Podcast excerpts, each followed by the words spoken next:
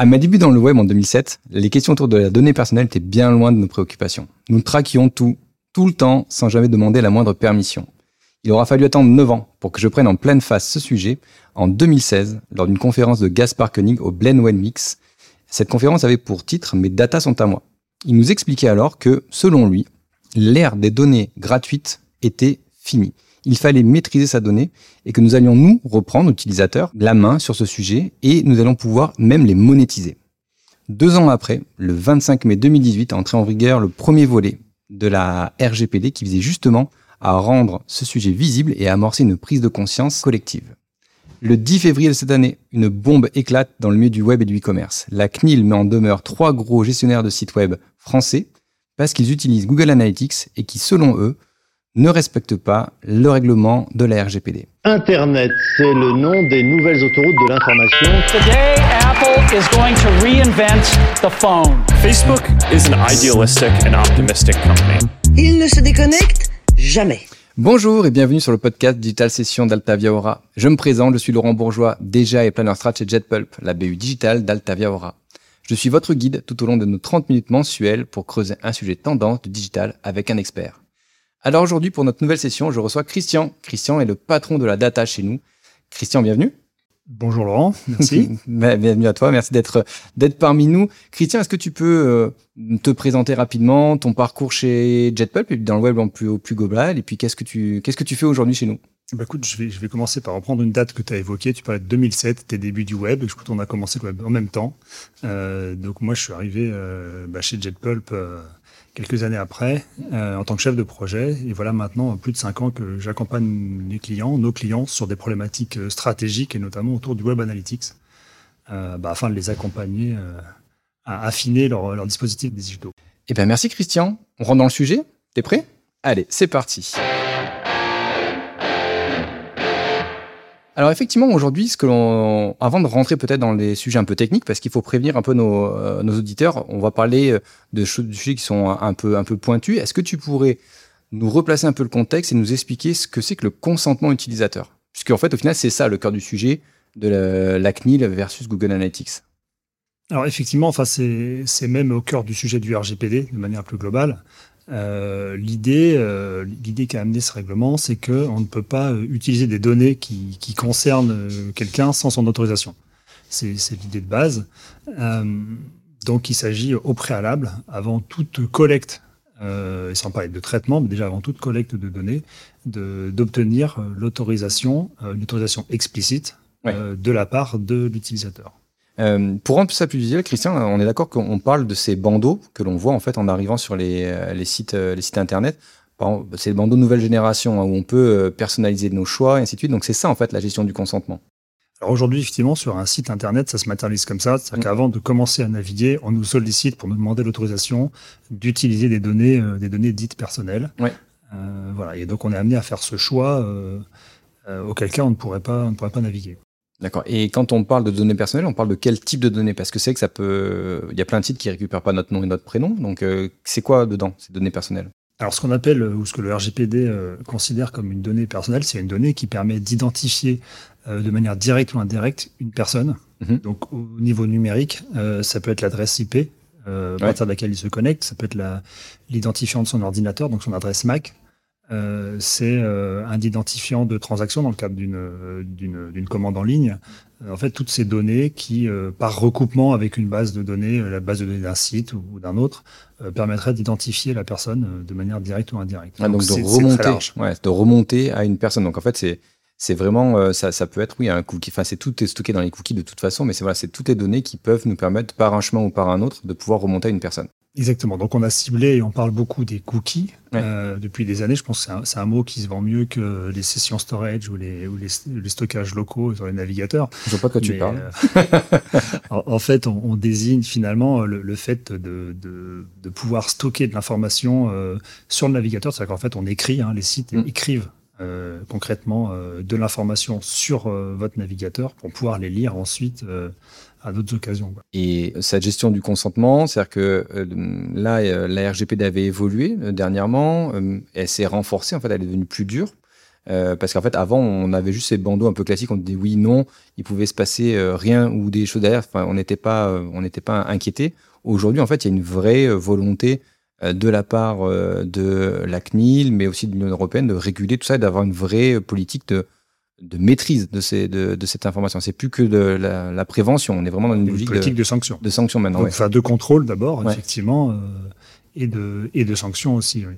Donc, euh, effectivement, d'ailleurs, à ce sujet, euh, la CNIL, qui, euh, qui n'a pas les moyens euh, humains, euh, financiers de, de, de contrôler tous les sites, est en train de se doter, euh, à travers de la délégation, euh, des moyens de, de contrôler beaucoup plus, euh, beaucoup plus de monde, effectivement. quoi. Oui, parce qu'on se disait en fait que euh, ils auraient jamais, parce que c'est au final c'est une petite équipe, hein, notamment en France, et ils auraient jamais le moyen de, de contrôler en fait le, le web. Et effectivement, euh, euh, cette euh, euh, cette on va dire cette euh, assignation de- des trois grands, hein, donc je crois qu'il y avait Decathlon, Sephora, Sephora et et le Auchan. et Auchan. Voilà, donc euh, ils ont tapé vraiment sur les, les plus gros. Donc on s'est dit au tout début, nous, bah, en fait, euh, ils vont taper les plus gros pour faire peur aux plus petits.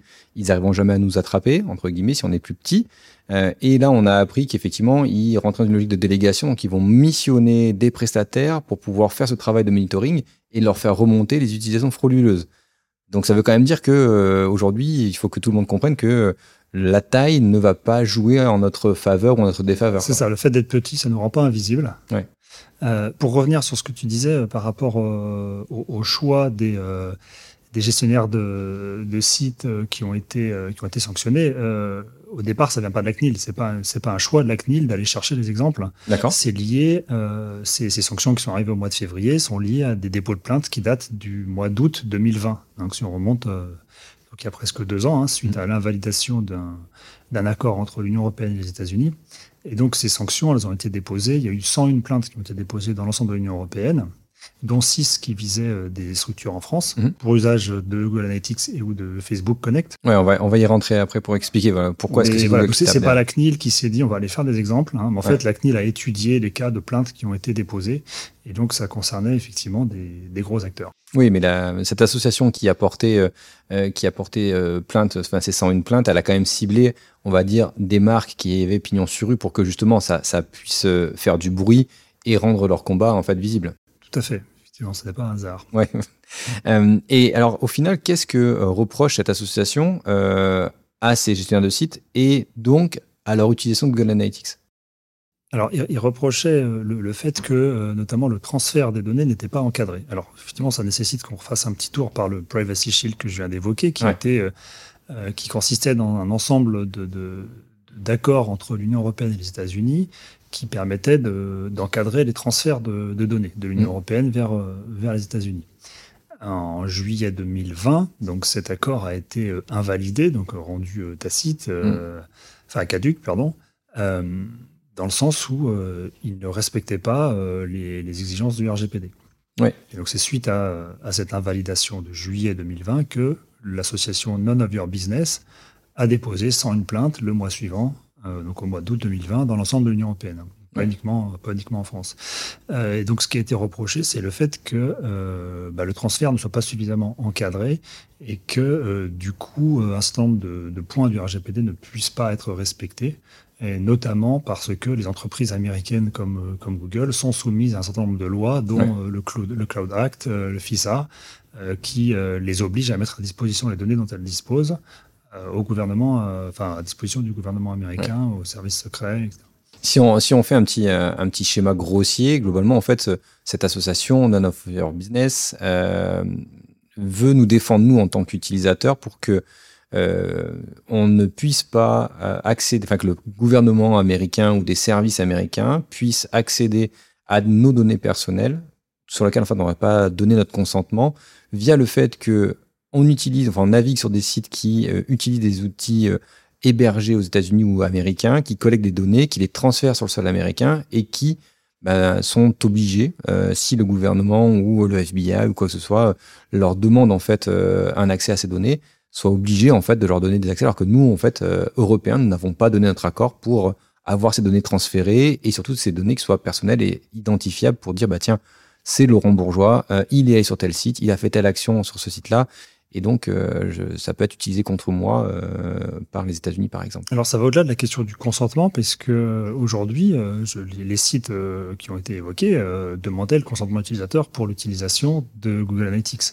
Mais euh, le fait que les données soient transférées euh, sur le sol américain et que du coup soient sous le coup de ces, de ces Mhm. lois-là euh, n'est pas conforme au RGPD. Donc euh, que Oui, l'utilisateur donc, donne donc, son je fais une consentement. Ouais, je fais un raccourci trop rapide, donc on est d'accord. hein. On, on peut donner son consentement pour que les données soient collectées, Ouais. mais quoi qu'il arrive, euh, elles ne doivent pas être euh, transférées. Donc, elles- le RGPD prévoit des transferts euh, occasionnels Mhm. dans des cas particuliers, mais là, en l'occurrence, quand on visite une page, enfin, c'est à chaque page visitée, donc c'est plus de l'occasion, euh, enfin, de Ouais. Du cas particulier, quoi. Donc ça, c'est ça qui n'est pas conforme en fait. Enfin, que c'est le le point principal de, de la non-conformité. Ouais. Donc si, si on, on j'essaie de, de synthétiser pour pour que pour montrer que j'ai bien compris, j'espère. Euh, la situation, c'est que voilà, en fait, il y a deux choses. Il y a la gestion du consentement par les gestionnaires de consentement type Cookiebot. Euh, on a hum, OneTrust. Enfin, ces gens-là qui euh, qui pilotent en fait les consentements sur les sites. Euh, et aujourd'hui, les trois gros en fait n'ont pas été euh, attaqués euh, par cette association parce que ils euh, collectaient des données sans le consentement. C'est pas le- ce- cet objet-là. Ils ont été attaqués parce qu'ils utilisaient Analytics qui transférait ces données aux États-Unis, alors que, euh, bah, en fait, la RGPD leur demande de ne, de ne pas faire ça et de tout stocker sur le, le sol, le sol européen. C'est ça, on leur, on leur demandait d'être en capacité d'encadrer le transfert des données Mhm. euh, par Google Analytics. Ouais. Et cet encadrement n'est pas possible.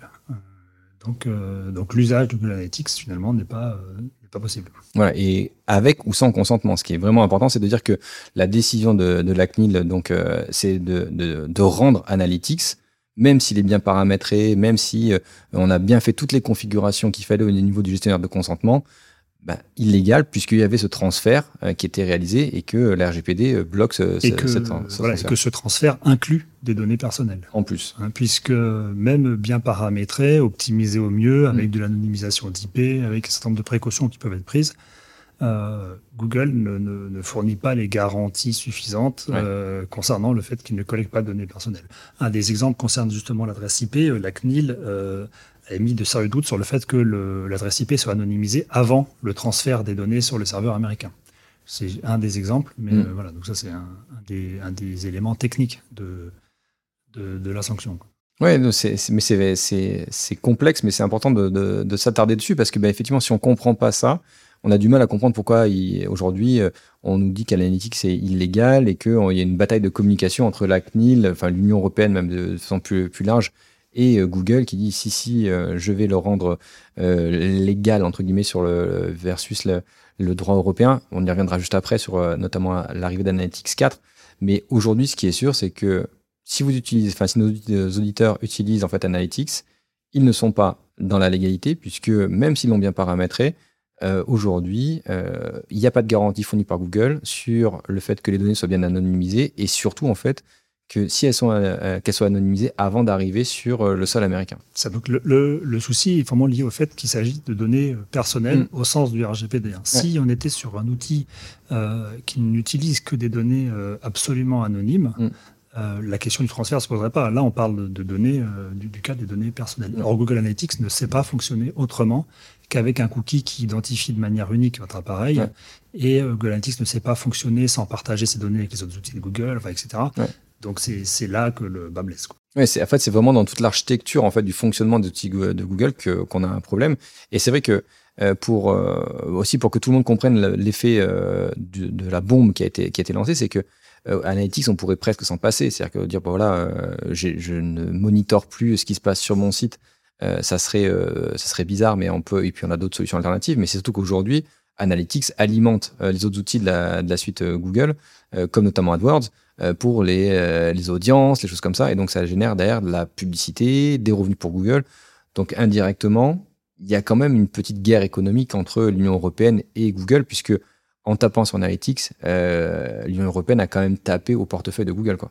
Alors oui, euh, Indirectement. Oui, à- enfin même contre, contre les États-Unis de manière plus globale, à travers Google et les GAFAM depuis quelques années. quoi. Ouais. Mais voilà, comme quoi euh, on aurait pu penser, et certains se disaient que euh, bah, comme les problématiques de bande cookies euh, des années précédentes euh, on, allait essuyer des annonces et puis les choses allaient se calmer. voilà, aujourd'hui, on voit que c'est clairement pas le cas, que c'est plus un sujet national, que c'est un sujet européen, et que toutes les toutes les CNIL ou que les, les organismes nationaux de l'Union européenne seront alignés travaillent, euh, travaillent ensemble. Donc euh, là, ça va pas, il y aura pas de recul. Et, et donc en fait, euh, Christian, ce qui ce qui est intéressant, c'est de se dire qu'aujourd'hui, ces deux puissances, États-Unis et Europe, ça, ils ont montré leur biscotto chacun de leur côté. On a joué le jeu avec le, enfin montré quelques quelques sanctions avec notamment les impôts payés en Europe. donc là, il y a ce sujet-là avec avec Analytics. Est-ce que de ton côté, toi, tu as des informations sur un, traitement euh, politique de la situation, euh, avec un accord qui devrait arriver pour que bah, Analytics redevienne légal, ou est-ce que vraiment il y a, y a plus de choses que ça, ou il faut vraiment qu'on bouge pour faire des choses? Alors oui, ça, ça, fait un petit moment qu'on évoque euh, l'arrivée d'un nouvel accord transatlantique qui serait un Privacy Shield 2, mhm. qui viendrait du coup renouveler et puis et, enfin, mettre à jour ce qui avait tenté d'être d'être effectué au préalable. Euh, ce sur quoi d'ailleurs Google euh, se repose, euh, puisque c'est ce qu'ils ont annoncé en, février suite aux sanctions qui, dont ils ont fait l'objet de manière indirecte. donc ce Privacy Shield 2, il y a des négociateurs qui se retrouvent régulièrement autour de la table hein, entre l'Union européenne et, les États-Unis. On a eu on a eu droit à des, des annonces politiques récentes de la part de Joe Biden, de la part de Madame von der Leyen. Euh, au mois d'avril, annonçant que des accords de principe, des accords politiques euh, étaient, euh, étaient trouvés et que donc des nouveaux accords allaient être mis en place. par contre, donc, ce qu'on peut, ce qu'on peut quand même noter, c'est que bah, il ne s'agit que d'accords politiques aujourd'hui, hein, et donc il n'y a aucun, aucun texte qui, ne, qui soit encore rédigé pour entériner ça de manière légale, législative.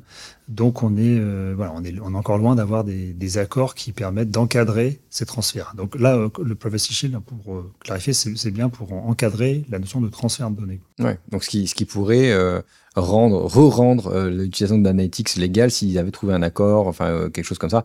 Mais globalement, notre position et ta position que tu défends aujourd'hui, qui est la position de JetPulp, c'est-à-dire n'attendez pas ça.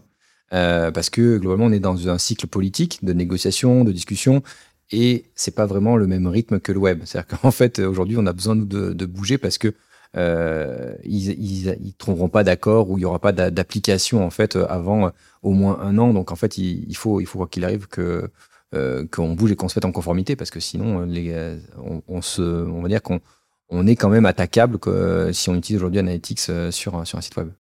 Exactement, c'est-à-dire que ça va, ça va être long, hein, rédiger des textes, euh, mm. des, des, contrats, c'est long. Alors entre deux, euh, enfin, entre l'Union européenne et les États-Unis, on peut imaginer que ça soit encore plus long. Ça va faire beaucoup de pages, il faut du temps. Que les deux parties les relisent, qu'ils se mettent d'accord, qu'ils les signent. Euh, il y a d'autres autres sujets en ce moment à traiter en plus en parallèle, donc c'est euh, bien gentil. On, on, a eu droit il y a quelques jours à une lettre ouverte de Max Schrems, qui est donc le à l'origine de l'association None of Business dont on parlait tout à l'heure, donc qui a écrit une lettre ouverte aux négociateurs justement des, euh, deux continents en, les mettant en garde sur euh, bah, les attentes qui étaient fortes euh, du côté bah, notamment des citoyens européens, mais aussi des entreprises qui ont besoin d'y voir très clair pour pouvoir travailler et se développer. Aujourd'hui, on est dans un flou qui n'est pas tenable, mais il soulève aussi quelques, quelques risques, à hein, savoir que pour le moment, il n'y a pas vraiment d'avancée sur des, euh, des, compromis ou des accords euh, techniques réels. Hein. Donc il, soulève le fait que potentiellement on arrivera dans la même situation que ce qui s'est déjà passé, à savoir un texte qui au final serait retoqué quelques temps après par des, gens ou des structures comme la leur qui seront vigilantes au respect de notre, notre vie privée. Bon, donc ça veut quand même dire qu'il faut qu'on bouge. Qu'en fait, aujourd'hui, euh, on, est d'accord que la, solution politique, euh, peut-être qu'elle arrivera, peut-être qu'elle arrivera pas, et on ne sait pas quand est-ce qu'elle arrivera, mais pas de toute façon dans les timings dont, on a besoin nous. Donc en fait, aujourd'hui, euh, ce qui va être important peut-être d'expliquer, c'est bah, les solutions que nous on propose, parce qu'en fait, aujourd'hui, qu'est-ce que un e-commerçant ou qu'est-ce qu'un gestionnaire de site peut faire? Parce que s'il utilise aujourd'hui Analytics, quelle est la bonne stratégie? Qu'est-ce que toi tu le recommanderais de, de, de mettre en place comme comme comme évolution? Alors c'est une question qui est, qui est vraiment délicate, hein, effectivement, puisque ça, la décision, euh, la décision sera apportée par, euh, par, par l'entreprise et, et, à assumer euh, juridiquement parlant. conserver, euh, continuer à utiliser Google Analytics, euh, c'est c'est une option qui peut se défendre, mais effectivement, le risque, c'est de se retrouver au pied du mur, comme ces trois, euh, Mm. ces trois gestionnaires, et de devoir, euh, sous un délai euh, relativement court, euh, de devoir s'en passer. Quoi. Euh, c'est le risque, et donc, comme on l'a évoqué tout à l'heure, aujourd'hui, plus personne n'est à l'abri de, de ce risque-là. Ouais. Euh, donc, Enfin, sera moins à l'abri. Il il y aura, il y aura du monde pour, pour faire le contrôle. mais donc, on ne peut pas savoir qui est à l'abri. c'est ça. si, si tant est qu'on qu'on puisse l'être. Euh, donc de toute façon, il vaut mieux, il vaut mieux éviter euh, de se contenter d'attendre euh, sans agir. Mm. Donc à minima, euh, ce qui serait pertinent de faire, c'est d'utiliser un autre outil pour euh, pour compléter sa, son dispositif d'analyse. Ouais. Euh, donc vous, plutôt que de remplacer euh, Google Analytics euh, à proprement parler, pour s'assurer d'avoir une collecte qui elle pourrait puisse être pérenne. Ouais, parce qu'en fait, ce qui est intéressant, c'est qu'aujourd'hui, on a pointé Google Analytics du, du doigt, mais en fait, on a des solutions alternatives qui, elles, en fait, sont conformes à la RGPD et même certaines puissent, peuvent même se passer de consentement. Donc, euh, vraiment retrouver une vue sur le l'état de votre du trafic de, de nos auditeurs avant même la mise en place de, de la RGPD. Donc, il y a, il y a 18 mois euh, avec euh, l'application stricte de la gestion du, euh, du consentement ou non dans le tracking analytics. Ça, c'est très intéressant de, de constater qu'aujourd'hui, on associe Web Analytics avec Google Analytics. Ouais. Mais on parlait de 2007, quand on a commencé dans le web tous les deux. Mm. Google venait de racheter Urchin. On parlait à peine de Google Analytics, c'était émergent. On avait en France une solution que tout le monde connaissait, qui était Xiti. Qui appartenait à la société Inter- Internet, Mhm. qui existe toujours aujourd'hui, qui a une solution qui a changé de nom, qui s'appelle Piano Analytics, dont on entend beaucoup moins parler parce que Google s'est euh, imposé. mais, euh, mais, mais le Web Analytics, ça n'est pas Google Analytics. Ouais. Donc effectivement, il y a d'autres solutions. Donc, je viens de parler de, de, de la société AT Internet, mais on, on peut citer euh, Matomo, Piwik Pro, on peut, enfin voilà, il y en a, il y en a Et d'autres. Je crois que la, la CNIL, de, on en discutait juste avant d'attaquer le podcast, il y, a, il y a une dizaine euh, d'outils qui, qui peut être, euh, enfin qui est conforme, Euh, plus d'une dizaine d'outils qui est conforme pour le tracking de, de, de visite sur le site. Alors, effectivement, la CNIL a, a listé un certain nombre d'outils qu'ils ont, euh, qu'ils ont pu auditer Ouais. euh, comme étant en capacité. Alors, toi, tu parles de conformité, mais c'est en fait des outils qui sont en capacité de fonctionner sans collecte de données personnelles. Ouais. Euh, donc, ce qui est un atout supplémentaire, puisque euh, un outil qui ne collecte pas de données personnelles n'est pas soumis au consentement de l'utilisateur. Donc, on peut, à partir de là, euh, mesurer votre présence sur un site dès votre première page et sans vous demander votre autorisation, puisqu'on ne collecte aucune donnée permettant de vous identifier. Oui, donc c'est notamment le cas d'une solution que nous aujourd'hui on pousse régulièrement, qui est AT Internet, qui elle effectivement peut se passer en fait de cette gestion de consentement puisque effectivement elle est complètement anonymisée dès l'arrivée sur le site et donc en fait on peut continuer, enfin on peut de nouveau collecter toutes les données et qu'en plus euh, elle stocke toutes les données en Europe, donc on n'est euh, pas lié euh, à ce à cette problématique Analytics aujourd'hui. C'est ça, donc moyennant certains paramétrages, Ouais.